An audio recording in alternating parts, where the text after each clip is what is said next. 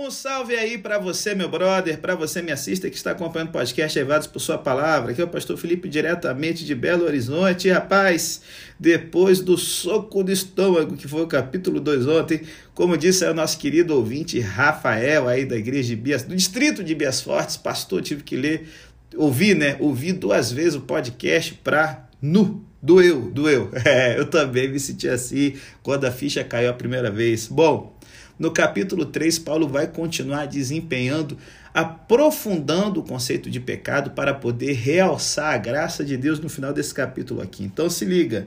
Paulo, nessa carta aos Romanos, ele vem afastando todos os motivos que imaginamos ter para considerar que, do ponto de vista de Deus, estamos quites com ele. Hum, é isso que torna incômoda a leitura da carta, tanto para as pessoas irreligiosas quanto e talvez até mais para o cristão professo. Nessa sessão, o apóstolo avança implacável rumo à sua conclusão que ninguém será justificado diante de Deus pelas obras da lei. Então aqui Paulo ele vai de encontro aonde as pessoas estão e aonde elas estão, meu bom, elas estão todas perdidas. E aí você vai dizer, nossa pastor, Paulo está dizendo que todo mundo está debaixo do pecado. Se liga, Estar debaixo do pecado em ser injusto é a mesma coisa para Paulo aqui em Romanos. Ser injusto, gente, é um termo posicional. Apresentamos-nos diante de Deus não em uma posição de quitação de dívida com Ele ou com os outros, porque ofendemos a Ele e aos outros. Estar debaixo do pecado é um termo legal. Somos cidadãos do pecado.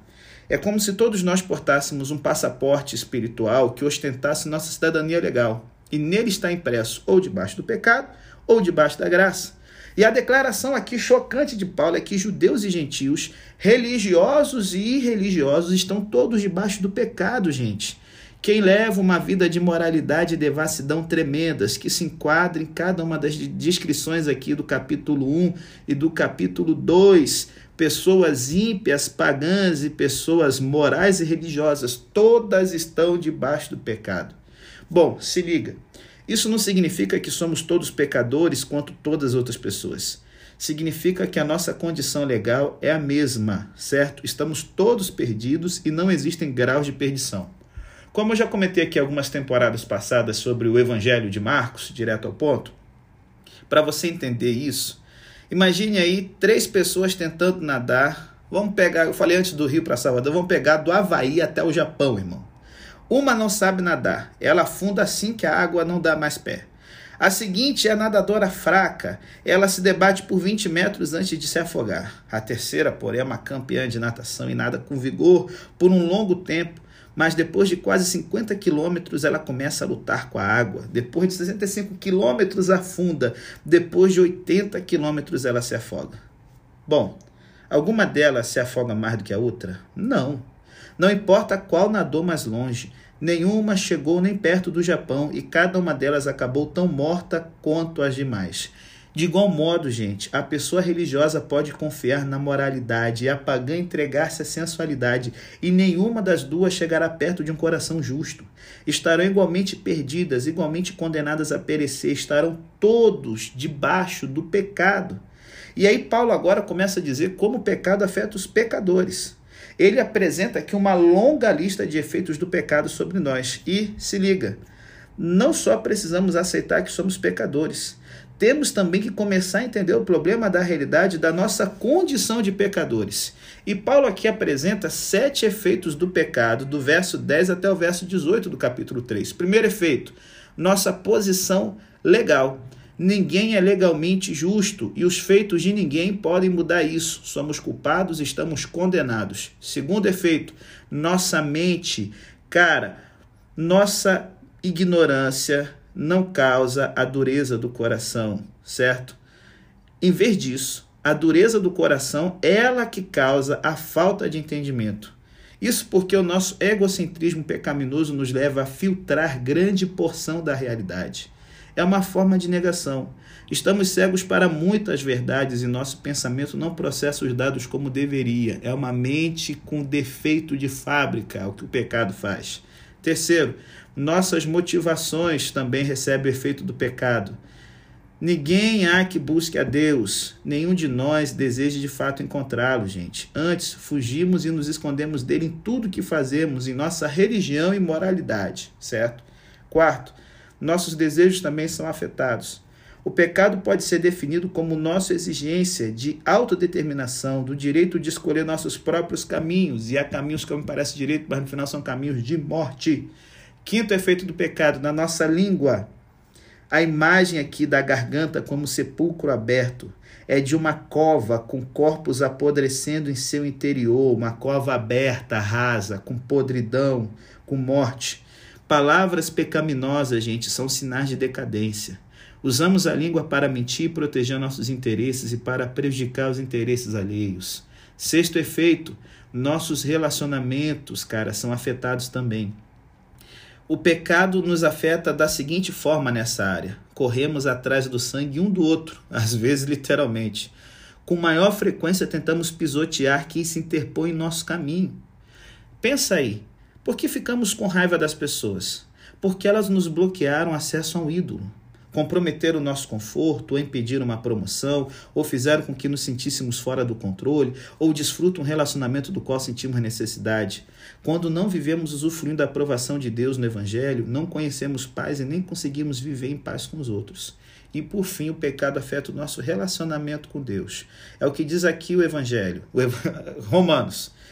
Nenhum temor de Deus os seres humanos possuem, certo? Então, assim, essa lista detalhada é deprimente pra caramba. Só que ela contém duas afirmações particularmente surpreendentes e uma conclusão impressionante. Paulo afirma que não há quem busque a Deus e que não há quem faça o bem. Nenhum temor de Deus é tanto um resumo do nosso pecado quanto uma indicação do antídoto para ele. Como assim? Se liga. Pastor, é o temor de Deus um antídoto, mas assim, eu vejo pessoas que estão buscando a Deus e parece que nada está acontecendo. Bom, buscar a Deus aqui no verso 11 deveria ser entendido em seu sentido óbvio. É um desejo de conhecer o verdadeiro Deus, de encontrá-lo e desfrutar dele. Buscar a Deus é um desejo de adorar, apreciar e regozijar-se nele pelo que ele é, certo? E aí, você pode dizer para mim: olha, pastor, Paulo foi longe demais. Eu conheço muita gente que não é cristã, que não vai à igreja, mas que ora, que reflete muito. E esse pessoal busca profundamente a verdade. E depois tem as pessoas das outras religiões também, como budistas, judeus, muçulmanos, ateus, né? E, e, e afinal de contas eu já busquei e encontrei a Deus. Só que Paulo não está dizendo que ninguém busca bênçãos espirituais, ou que ninguém busca Deus para obter respostas de orações, ou que ninguém está buscando poder, ou paz, ou experiências místicas. Não. Ele não diz nada disso porque muita gente mesmo, muita gente mesmo, velho, faz essas coisas. O que Paulo está dizendo é: ninguém instigado por uma decisão própria e agindo conforme as próprias habilidades, deseja encontrar Deus. É isso que ele quer dizer. Alguém pode ter um interesse intelectual na possibilidade de Deus existir, uma convicção filosófica de que existe um Deus. Mas isso não é uma paixão real por encontrar-se com Deus. Na verdade, as duas coisas podem ser um modo de evitar o encontro com Deus verdadeiro. Se liga, se conseguirmos manter Deus no campo da argumentação intelectual ou da construção filosófica, podemos nos isentar de ter de lidar com a realidade objetiva de que Deus é real e as suas exigências, que muitas vezes são contra aquilo que a gente considera como precioso, legal e bacana. É, é, melhor, alguém poderia passar por um problema na vida e perceber que precisa perdoar para lidar com a culpa, ou de paz espiritual para lidar com a ansiedade ou de poder ou sabedoria para saber como seguir em frente na vida e ser capaz de fazê-lo, ou de uma experiência mística para lidar com o vazio que sente. Mas isso não é o mesmo. Né? Não é, cara, em absoluto. Não é a mesma coisa que buscar a verdade revelada no Deus Santo, vivo, soberano, relacional, que a Bíblia revela. É buscar o que Deus pode nos dar, mas não buscá-lo por quem Ele é. Paulo está dizendo que o egocentrismo pecaminoso controla toda busca espiritual por significado obediência, galera. De modo que tentaremos simplesmente obter bênçãos de Deus, permanecendo no controle, esperando ou exigindo que Deus nos sirva e se amolde para se enquadrar em nossas necessidades. Então, assim, o que ele quer dizer é que qualquer um que busca Deus de verdade foi buscado por Deus. Se ninguém é capaz de buscá-lo, então qualquer humano que de fato faça já deve ter passado por alguma transformação interior causada pelo Espírito de Deus e não por si mesmo. É o que Jesus fala no Evangelho de João 6,44. Ninguém pode vir a mim se o Pai que me enviou não o trouxer. Voltarmos-nos para Deus como Senhor e conhecer a verdade sobre quem Ele é e quem nós somos não são coisas que fazemos a fim de que Deus passe a operar em nós. São obras que Deus opera em nós de modo que possamos encontrá-lo. Então, quando a gente começa a refletir sobre nosso caminho para encontrar Deus, temos que entender que não buscamos, Ele que nos atraiu para si. Resolvemos depositar nossa fé nele apenas porque ele resolveu nos dar fé. E que diferença isso faz, pastor? Toda. Você se alegra em ver que Deus não está tentando se esconder de você, que tudo que você sabe sobre Ele é porque Ele escolheu lhe revelar. E isso nos humilha, sabe, com a verdade de que não existe nada melhor ou mais inteligente em você, que signifique que você buscou a Deus e por isso você é o fera. De que você nada tem que não lhe tenha sido dado, como 1 Coríntios 4, verso 7 nos fala. Temos que nos confortar, sabe, com o fato de que aquele que começou a boa obra em nós vai aperfeiçoá-la até o dia de Cristo Jesus. E aí isso leva você a louvar a Deus com mais gratidão, porque você sabe que tudo relacionado à sua salvação vem dele, do início ao fim. A salvação não começou com você resolvendo buscar a Deus, mas com ele escolhendo buscar você. Tudo que você tem e é, você sabe, é por pura graça. Aí, Paulo, então, ele vai nos mostrar que a bondade moral nem sempre é boa justamente por causa disso. Mas isso aí é assunto do próximo bloco, logo depois da vinheta.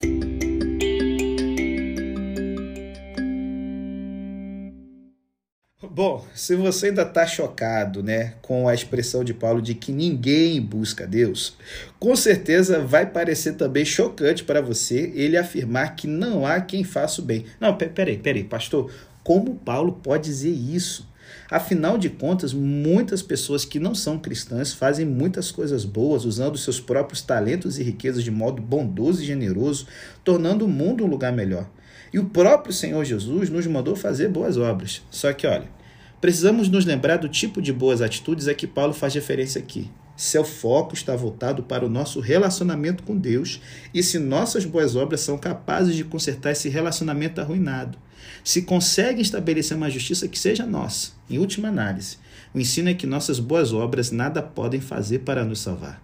Na verdade, elas podem até nos levar para longe e não para perto da justiça de Deus. Se liga.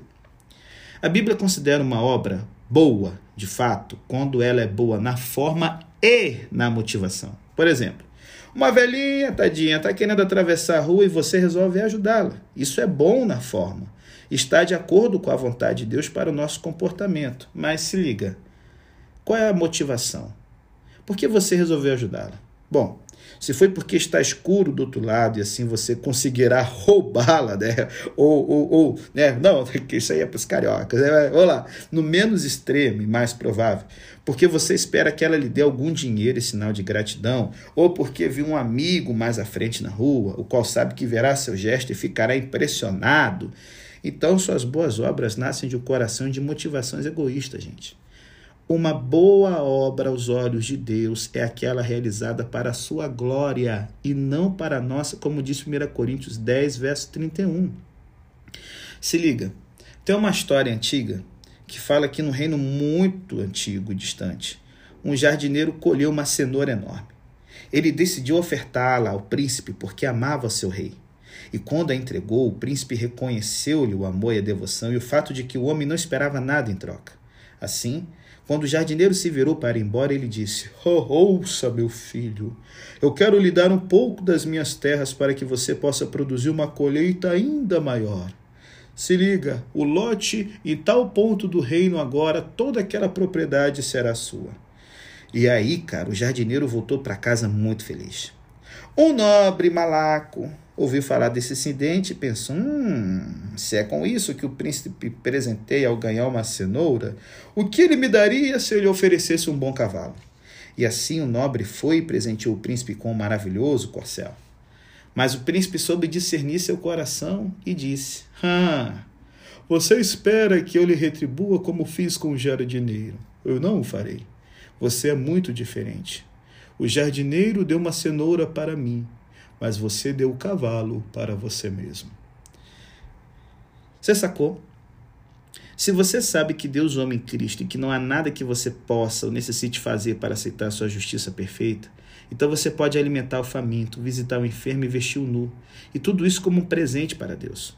Mas se você pensa que obterá ou manterá sua salvação praticando essas boas obras, na verdade é a si mesmo que está alimentando, a si mesmo que está vestindo, a si mesmo que está visitando. O que importa é quem servimos em nosso coração, não como servimos com nossas mãos. Sem fé em Cristo, as boas obras não são realizadas para Deus de verdade, mas para nós mesmos. E não são boas obras. Por isso, qualquer bondade moral que tenhamos azeda. Se fizermos o bem para ganhar o favor, a bênção e a salvação de Deus, e o fazemos bem, seremos presunçosos, superiores e cheios de justiça própria. Se fazemos mal feito, ficaremos ansiosos, cheios de autopiedade e raiva. As boas obras, gente, realizadas a parte da confiança no Evangelho, azedam a alma. Temos de entender isso para sermos cristãos salvos, em vez de pessoas não salvas, mas religiosas e boas. A principal diferença entre o cristão e a pessoa religiosa não é tanto a atitude em relação ao próprio pecado, mas a atitude em relação às suas boas obras. Ambos se arrependerão dos próprios pecados, mas só o cristão se arrependerá das boas obras erroneamente motivadas, ao passo que o religioso confiará com todas as forças nelas. Então, por isso aqui, que as nossas melhores obrigações são como tantos pecados esplêndidos. Você precisa ficar enjoado não só do seu pecado, mas também da sua justiça, de todas as suas obrigações e seus desempenhos que são feitos para lhe trazer a própria glória, malandragem. Deve haver uma convicção profunda antes que você possa ser afastado de sua autojustiça. Esse é o último ídolo que deve ser removido do coração. Por isso que Paulo fala que a marca dessa religiosidade ímpia, dessa vida ímpia, é que não há nenhum temor de Deus diante dos seus olhos. Esse é o resumo de tudo que Paulo falou. E aí, se liga, o temor de Deus, gente, é um conceito central na, na Bíblia e na vida do cristão, né? O temor do Senhor, princípio da sabedoria. Você já ouviu esse verso? Está lá início de Provérbios. O que é o temor de Deus? Bom, o salmista que Paulo citou aqui surpreende ao afirmar: Senhor, se atentares para o pecado, quem resistirá, Senhor? Mas o perdão está contigo para que sejas temido. Se liga, no Salmo 130, o salmista teme a Deus porque Deus perdoa os pecados. Então, o temor de Deus não significa o medo servil de fazer tremer diante do castigo. Significa antes uma atitude interior de reverência, respeito e alegria sóbria e trêmula diante da grandiosidade de Deus. Então, temer a Deus é um antídoto para tudo que Paulo fala sobre o pecado, gente. Veja dois dos efeitos do pecado relacionados aqui por ele, olha. Não há quem busque a Deus. O pecado é caracterizado pela fuga de Deus. Ele o faz se esquecer de Deus, torna-o irreal para você. É o oposto de temer a Deus, em que sua paixão é apresentar-se diante dele e sempre pensar nele. Portanto, só existem duas maneiras de viver a vida: esquecendo-se da realidade de Deus e estando consciente na, da realidade dele. E aí, quando Paulo fala que a garganta é um sepulcro aberto, um sepulcro aberto, você só consegue mentir ou prejudicar com a língua, ou brigar com as pessoas ou ser obstinado de coração, se a glória e o amor de Deus forem irreais na sua vida. Então, aqui Paulo agora encaminha para o final dessa primeira parte do capítulo 3 com a condição espiritual do silêncio, certo? O efeito para ele de conhecer a lei não deveria ser uma declaração orgulhosa de que oh, eu sou um bom adventista cumpridor da lei, de que eu não tenho pendências com Deus. Não. O seu efeito deveria ser: toda boca se cale, todo mundo fique sujeito ao julgamento de Deus. A lei não nos é dada a fim de que, observando-a, possamos ser justificados, pois somos todos pecadores. A lei não é uma lista de pontos a cumprir, galera. Ela é um teste de desempenho no qual não conseguimos ser aprovados. Pela lei vem pleno, pleno conhecimento do pecado, como a gente vê aqui no verso 20. Sempre que alguém estuda a lei de Deus, por mais leal, gentil, ponderado, generoso, amoroso que seja, sua reação só pode ser uma: bater no peito e dizer: sou um pecador. Eu não tenho nada a dizer para Deus, nenhuma defesa a fazer ou oferta a apresentar. Estou em apuro desesperadores, por isso que a boca que se cala é uma condição espiritual. Essa é uma verdade dura, só que é melhor do que um doce engano que a gente vê aí no meio da galera que defende o perfeccionismo, por exemplo. E é isso que dá o sentido ao que vemos em nós e à nossa volta, sabe? É isso até que nos ofende com a doutrina da justificação pela fé. Porém, sem esse mistério, que é o mais incompreensível de todos, é, é, é cara, a, a gente não consegue entender de que a condição da pessoa que sabe que não pode se salvar justamente é aquela que está começando a trilhar o caminho em direção a Deus. Não há nada que se interponha entre o pecador que reconhece seu estado e seu Deus. Essa pessoa tem acesso impedido, é, é desimpedido imediato ao seu Salvador. Não há nada que possa atrapalhar, porque tudo que ela necessita é a necessidade de se, sabe, satisfazer em Deus. Tudo que a pessoa que se silencia diante de Deus ao ver quão pecadora ela é, tudo que ela precisa ter é nada. Ah, mas o problema é que pecadores, sabe, que se acham muito bons, são incapazes de se apartar de suas virtudes. Não tem uma que não seja imaginária, mas todas são bem reais para pessoas que são legalistas e moralistas. Por isso, para a gente assim, a graça se torna real. A graça verdadeira de Deus é menosprezada por gente desse tipo a fim de poderem se apegar às suas próprias virtudes ilusórias. Uma pessoa com os olhos fixos e uma miragem no deserto nunca vão beber da água real. Morrerão de sede, tendo água em toda sua volta, porque estão focados numa ilusão. E que ilusão é essa? De que se forem boas o suficiente, elas poderão se salvar.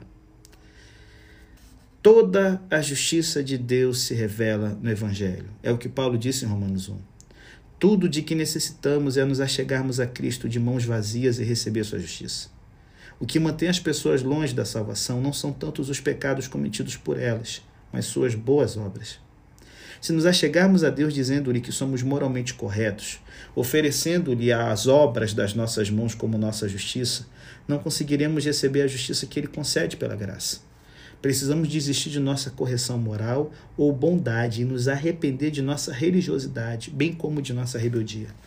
Precisamos chegar de mãos vazias e boca fechada para que possamos receber o presente da graça.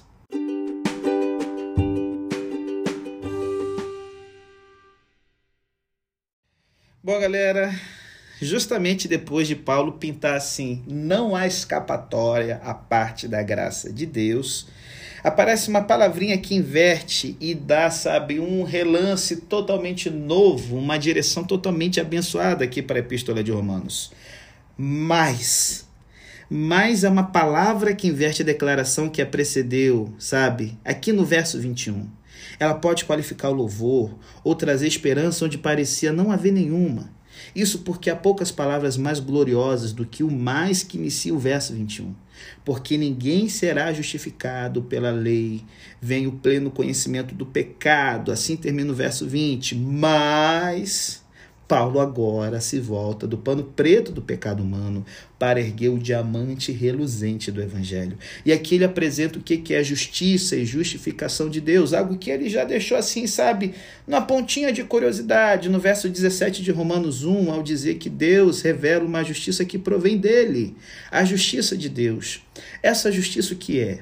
É uma justiça manifesta, mas também uma justiça que nos é outorgada sabe?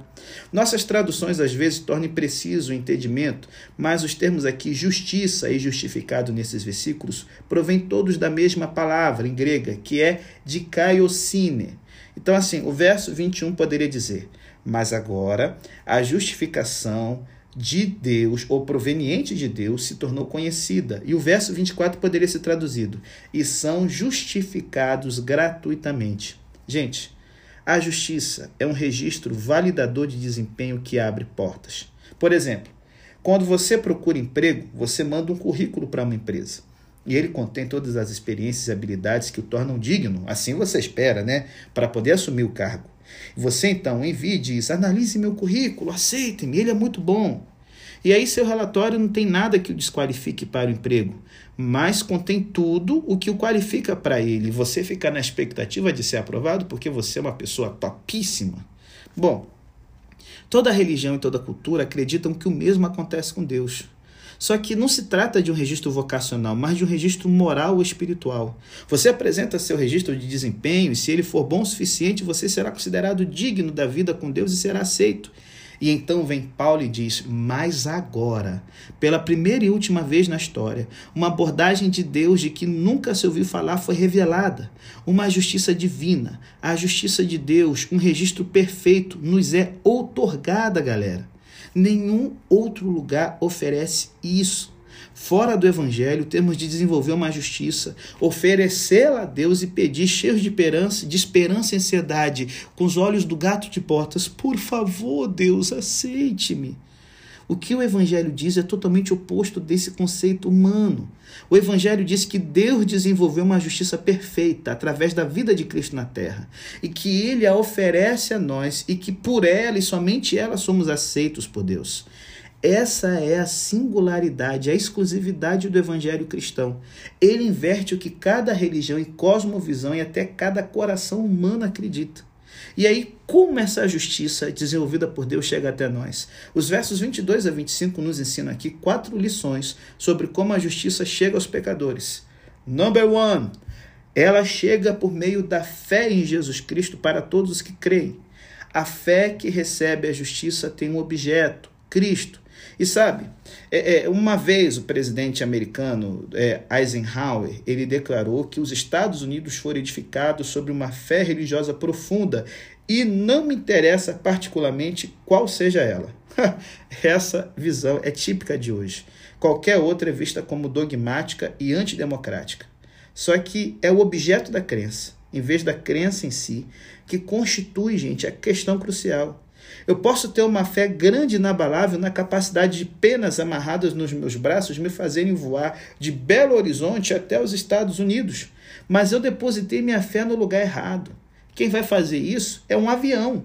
Então, assim, é, do mesmo modo, eu posso ter fé apenas suficiente para embarcar em um voo transatlântico, certo?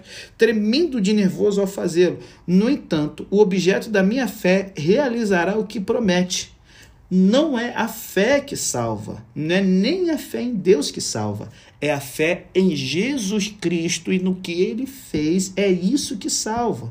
Então, assim, number two, ela não pode chegar a nós por meio de nossos próprios atos ou esforços.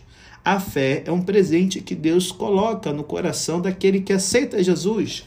Number three, essa justiça chega a nós gratuitamente. Isso aqui é muito importante, pois é possível pensar na fé como uma espécie de obra, a invocação de um sentimento psicológico acerca de Deus. Algumas pessoas pensam na fé como uma atitude intensa de entrega, um estado de certeza ou confiança. Só que Paulo tem um cuidado de dizer que ela é dada gratuitamente. É, é, é, é essa palavra grega para gratuitamente quer dizer, sabe o que? Sem motivo, cara. De modo totalmente infundado. Algo dado ou feito sem nenhuma razão.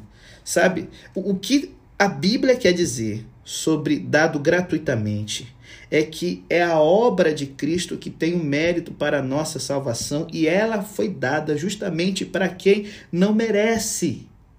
Em ambos aqui, certo? Tanto no Antigo quanto no Novo Testamento, a fé é a maneira pelo qual ela é recebida e nada mais. Fé é simplesmente a atitude de achegar-se a Deus de mãos vazias.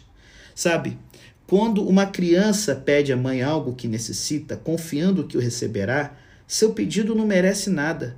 É tão somente a maneira de receber a generosidade da mãe. E isso é crucial, porque se você achar que sua crença é a causa de sua salvação, deixará de olhar para Cristo e começará a olhar para a sua própria fé. E se tiver dúvidas, você vai ficar abalado com isso. Se deixar de senti-la com tanta clareza e entusiasmo, você vai ficar preocupado. E sabe o que aconteceu?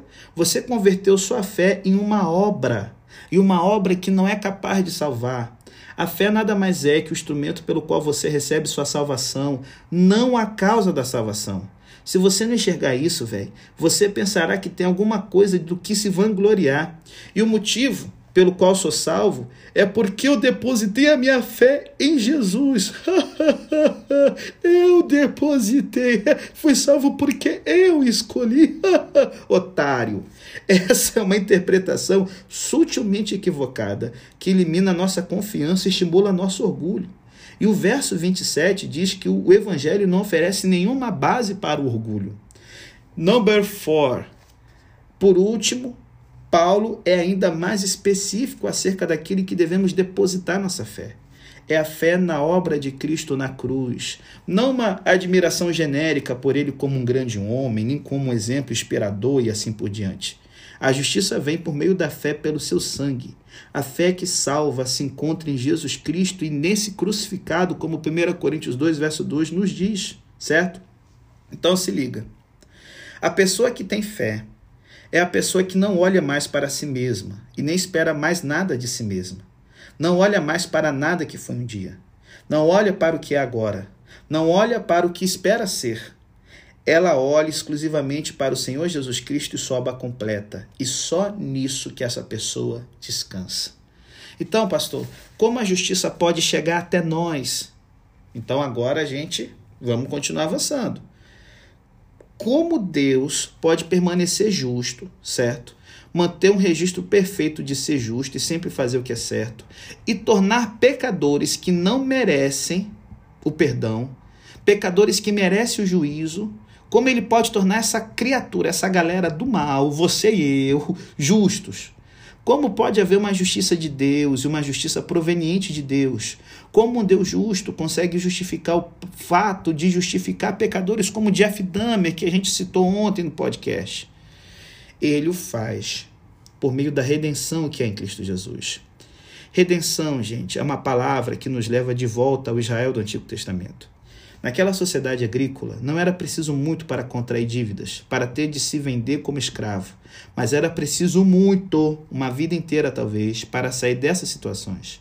Por isso, a lei de Deus previa um parente redentor que era chamado de Goel, que era o cara que ia comprar essa dívida, essa dívida sua, que ia pagar essa dívida e ia comprar sua escravidão, de modo que você pudesse viver em liberdade outra vez. Paulo diz agora que, por intermédio de Jesus, nós, que somos escravos do pecado e da morte do juízo, a nós, que jamais conseguiríamos saldar a dívida que contraímos, a nós, a redenção, a libertação dessa dívida chegou.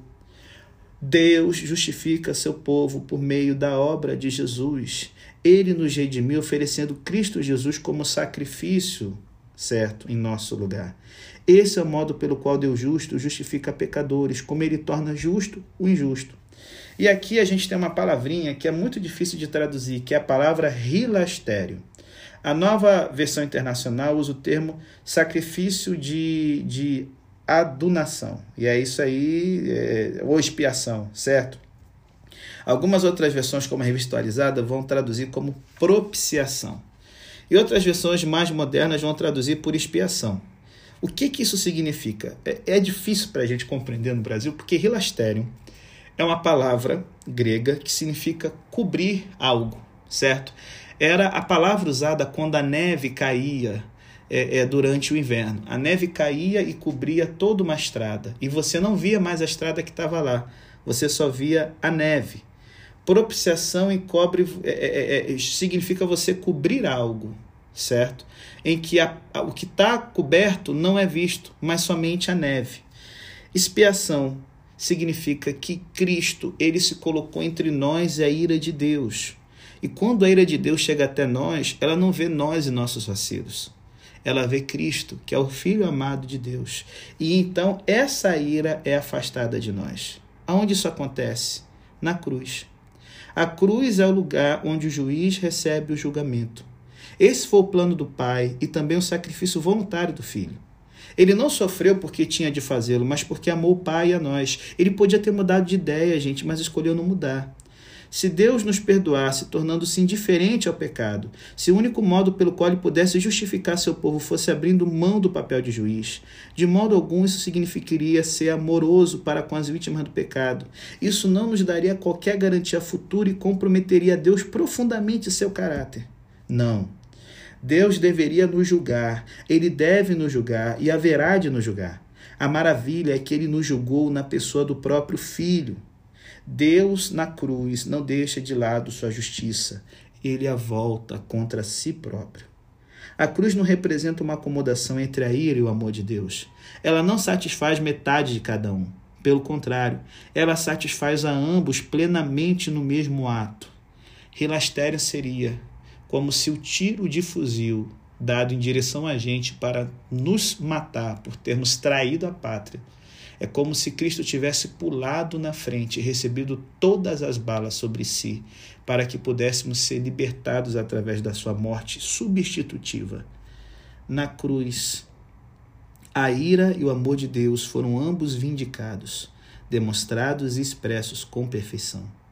Ambos resplandecem e são satisfeitos na totalidade. A cruz, gente, é uma demonstração tanto da justiça de Deus quanto do seu amor justificador.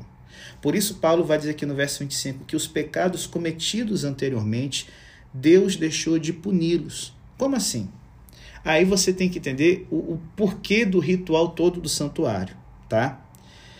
Se Deus tivesse perdoado de verdade por completo os pecados cometidos por todos os fiéis do Antigo Testamento, eles teriam desaparecido. Não seria necessário fazer mais nada. Só que como é que era no ritual do santuário? O adorador colocava a mão sobre a cabeça do animal, confessava o seu pecado, e esse pecado era transferido do pecador para o animal, que morria no seu lugar, e esse sangue era levado até dentro do santuário, nas bordas do altar, e uma vez por ano, através do dia do ritual da expiação, para a tampa é, da arca da aliança. Essa tampa era chamada em grego de rilastério, certo? De propiciação tampa do propiciatório. O que, que significava? Que o pecado no Antigo Testamento de todos os adoradores eram transferidos para o santuário. Deus ele, ele se tornava fiador do seu povo, certo?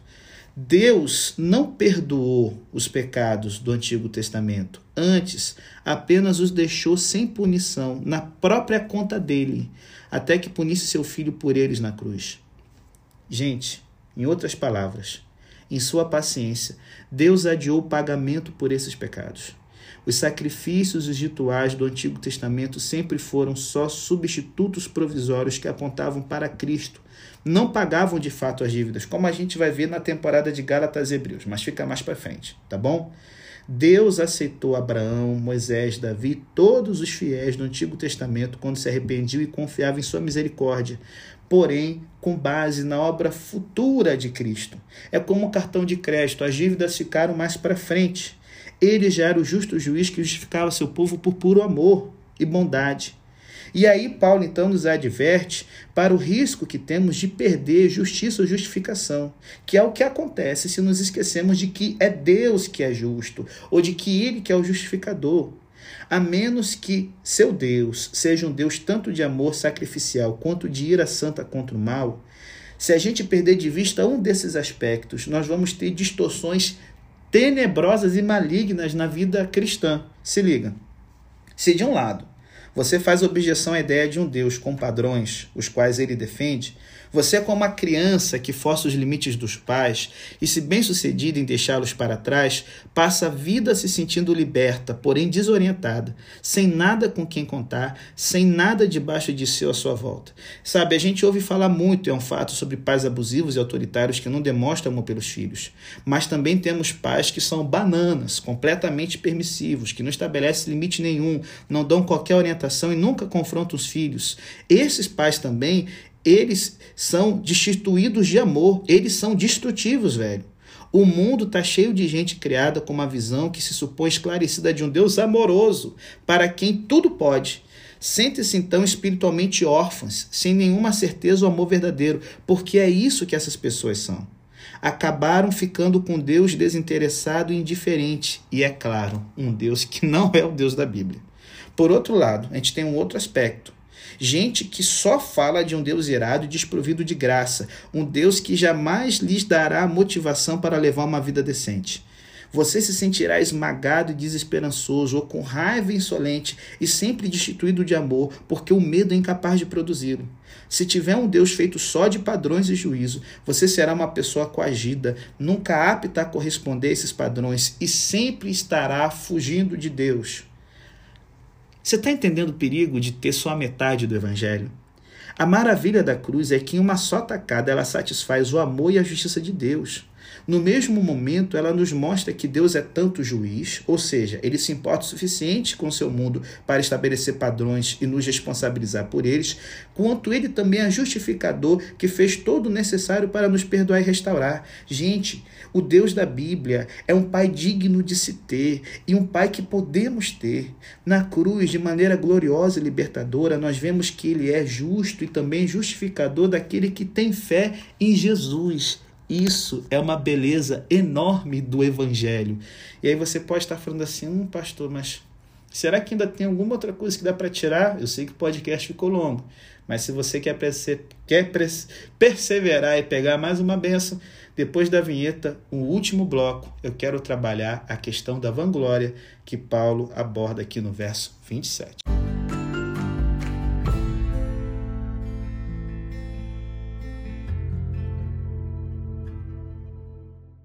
Galera, depois de Paulo apresentar uma exposição maravilhosa e fascinante do Evangelho, ele aqui tira uma lição para a gente disso. Olha, olha como é que fala aqui o verso 27. Onde está o motivo da vanglória?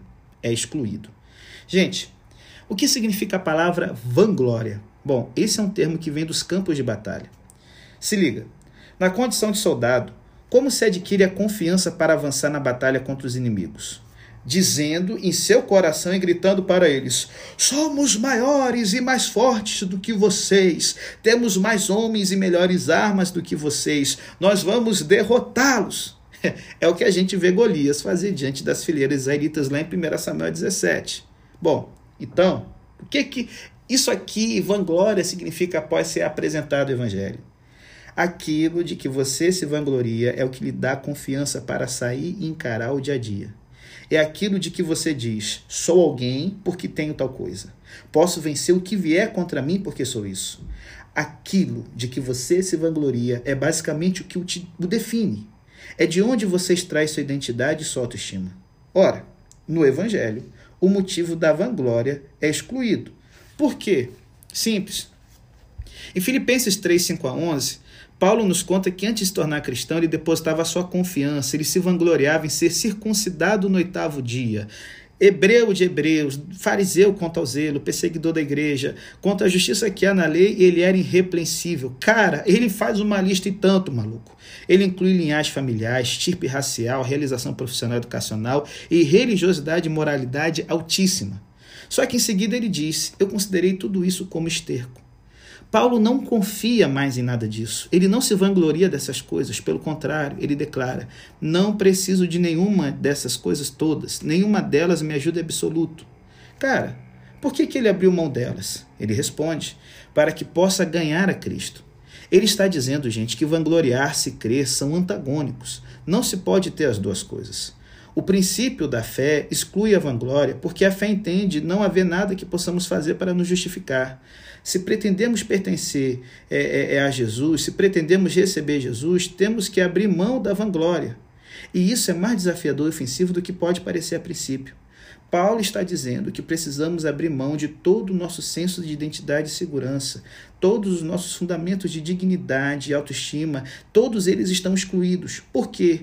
Porque o homem é justificado pela fé, sem as obras da lei. Afinal de contas, Deus é o Deus que tornou sua justiça disponível para todos.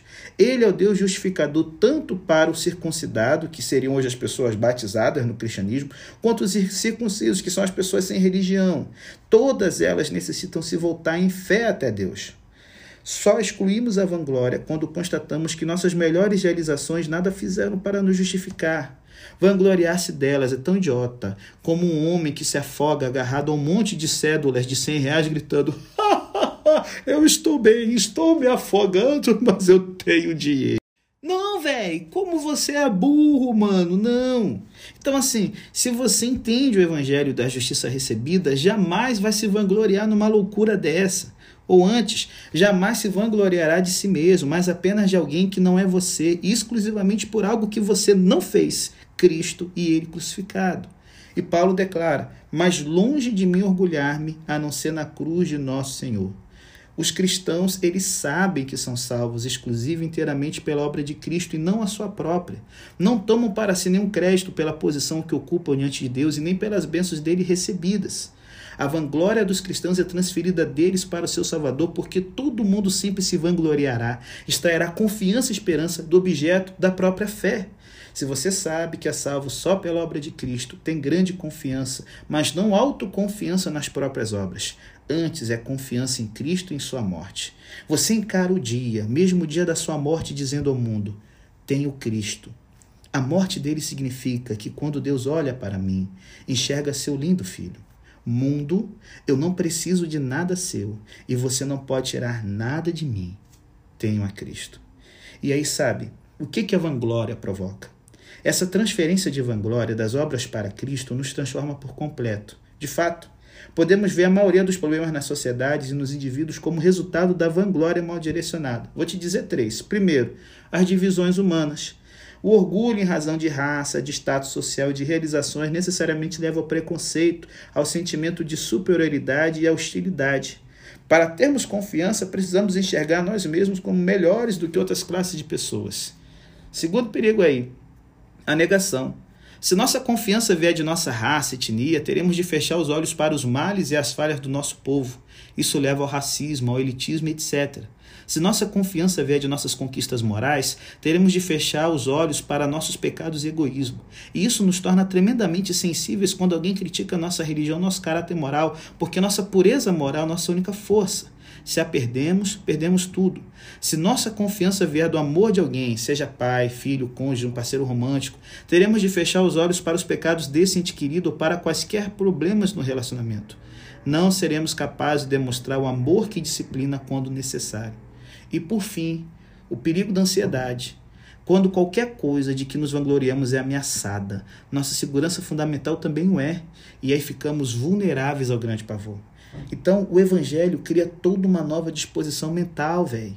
E entre essas marcas dessa nova disposição, nós temos o seguinte: number one, sua mente experimenta profunda satisfação com a doutrina da justificação. Você diz: Eureka! Eu entendi como isso funciona. É assombroso. Deus me aceita porque Jesus pagou por todas as minhas falhas. Que maravilha! Você nunca se cansa de pensar no assunto, você não para de se surpreender com ele. Não se trata de uma doutrina árida que você entende de forma mecânica. Trata-se da fonte de sua alegria, de uma verdade que faz seu coração cantar, porque diz respeito a você, a sua justificação, a sua liberdade e confiança. Number two, uma nova liberdade da negação. O Evangelho lhe confere uma base, de modo que a crítica, as más notícias e as avaliações negativas possam agora ser administradas. As más notícias e o fracasso abjeto não mais ameaçam sua confiança. Agora, quando você vê suas falhas e seus fracassos, mais incrível e precioso lhe parece o amor de Deus e mais amado por ele você se sente. E isso é um teste crítico, irmão. Se essencialmente você rejeita a ideia da cruz e de Jesus como seu substituto a carregar seu pecado, se no fundo você acha de verdade que seu valor e sua aceitabilidade dependem do seu desempenho, então, quando seu pecado é revelado, ele o afasta de Deus em vez de fazê-lo se sentir mais próximo dele. E por fim, number three, uma nova liberdade da ansiedade. Pouco a pouco você se torna uma pessoa mais corajosa, sem medo da morte, do futuro ou das outras pessoas. Aprende que Deus é por você sabe que aquele que não poupou nem o próprio filho, mas pelo contrário entregou por todos nós, como não nos dará também com ele todas as coisas? Por isso, você deposita os seus piores temores nas mãos dele e os deixa lá. Enfrenta a dificuldade e o perigo dizendo: Ele é por mim, então posso encarar a morte. Sei que o futuro está em suas mãos. Ele não se daria todo esse trabalho para não me conceder o que realmente preciso. Cara, quando a morte vier, você reproduz com alegria em seus lábios as palavras finais de Jesus: Pai, nas tuas mãos eu entrego o meu espírito. E aí você vai dizer: Nossa, pastor, mas e a lei? Eu sou adventista. Será que a lei hoje não é nada? Opa, se liga aí. A lei não pode nos salvar. ela não nos dá nenhuma base para vanglória, autoestima ou confiança. A justiça vem somente de Deus e sem a lei. Só que o próprio Paulo ele nos alerta aqui. Opa, a graça, ela não anula e esvazia a lei, longe disso. Pelo contrário, ela confirma a lei. Por quê? Paulo está dizendo que o crente no Evangelho, salvo sem a lei, compreende e ama a lei mais do que alguém que está buscando ser salvo por ela, certo? O Evangelho, gente, ele, ele não declara que Deus é, é, é, é não, não, não se importa mais. Não, a, a lei importa muito para Deus ela deve ser cumprida e para aqueles que têm fé em Cristo, ela foi. A fim de fazer o sacrifício de reconciliação, adunação, de expiação, propiciação do Antigo Testamento, que era um vislumbre da morte de Cristo, é, os animais utilizados tinham de ser sem defeito, tinham de ser perfeitos. Por que era assim? Porque o sacrifício de, de adunação, de reconciliação supremo, Cristo, não só tomou sobre si o pecado do seu povo, como também lhe imputou sua obediência à lei, a sua justiça. Quando depositamos nossa fé em Cristo, nossa condição de pecadores é dada a Ele. Ele morreu por isso. E Ele nos dá sua obediência perfeita à lei de Deus. A nós, a nós, e nós agora vivemos justamente por isso. É como diz 2 Coríntios 5, verso 21. Deus tornou pecado por nós aquele que não tinha pecado, para que nele nos tornássemos justiça de Deus. Então, a cruz de Cristo não deixa a lei posta de lado, as suas exigências não são alteradas. A lei de Deus ainda está lá, ainda deve ser guardada. Ela deve ser obedecida por qualquer um que compareça na presença de Deus. Então, o Evangelho ele vai confirmar a lei demonstrando que a infração da lei é séria a ponto de produzir morte e juízo e que a observância da lei é tão fundamental que ninguém pode passar por juízo sem que ela tenha sido cumprida em seu favor. A lei é confirmada na vida de Cristo em sua morte, não é anulada. Mas peraí, pastor. Se Cristo simplesmente imputa sua justiça a nós, a lei não é anulada na vida do cristão? Ah, de modo nenhum. Fora da fé em Cristo, a lei, quando lhe permitimos falar livre ou plenamente, é tanto bela quanto terrível. Sabe, a gente ama o retrato da pessoa perfeita que a gente vê aqui.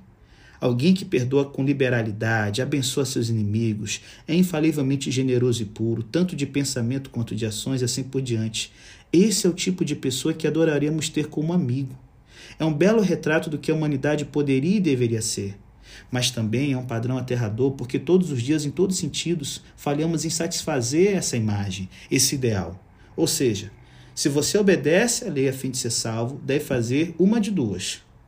Uma opção: mudar a lei, tornando mais fácil cumprir suas exigências. Você deseja que seus mandamentos sejam limitados e execuíveis. Não quer saber de ama teu próximo como a ti mesmo, mas sim de ah, não beba álcool e, e vá para a igreja sábado. Ou, outra opção, ser esmagado pela lei, pois sabe que não pode corresponder às suas exigências. Ou você se odiará, ou falhará. Ou como fez Lutero antes de ter o um encontro com Deus, você vai passar a odiar Deus porque não tem como corresponder às exigências que ele faz. Então, de uma forma ou de outra, você anulará, vai anular a lei. Só o Evangelho nos permite reconhecer e confirmar os padrões perfeitos da lei, pois sabemos que a lei é importante o suficiente para Deus a ponto de trazer morte, mas sabemos também que ela não mais significa nossa morte. Não precisamos ignorar a lei que não podemos cumprir e nem ser esmagados por ela. Nós somos livres para devotar o devido respeito pela, pelos absolutos morais e para nos importar profundamente com a justiça. Podemos estar seguros em nós mesmos, sem ser críticos dos outros, perdoando aqueles que nos prejudicaram e não sendo esmagados por nossas próprias falhas e nossos próprios fracassos. O Evangelho nos liberta para confirmarmos a lei. E aí, pastor, será que tem mais alguma coisa sobre como é a vida da pessoa que teve esse encontro? Isso fica para amanhã, onde em Romanos 4 vamos ver como é feliz aquele que encontra essa paz que vem do relacionamento profundo e sincero com Deus. Fica na benção. Até amanhã, se Deus quiser.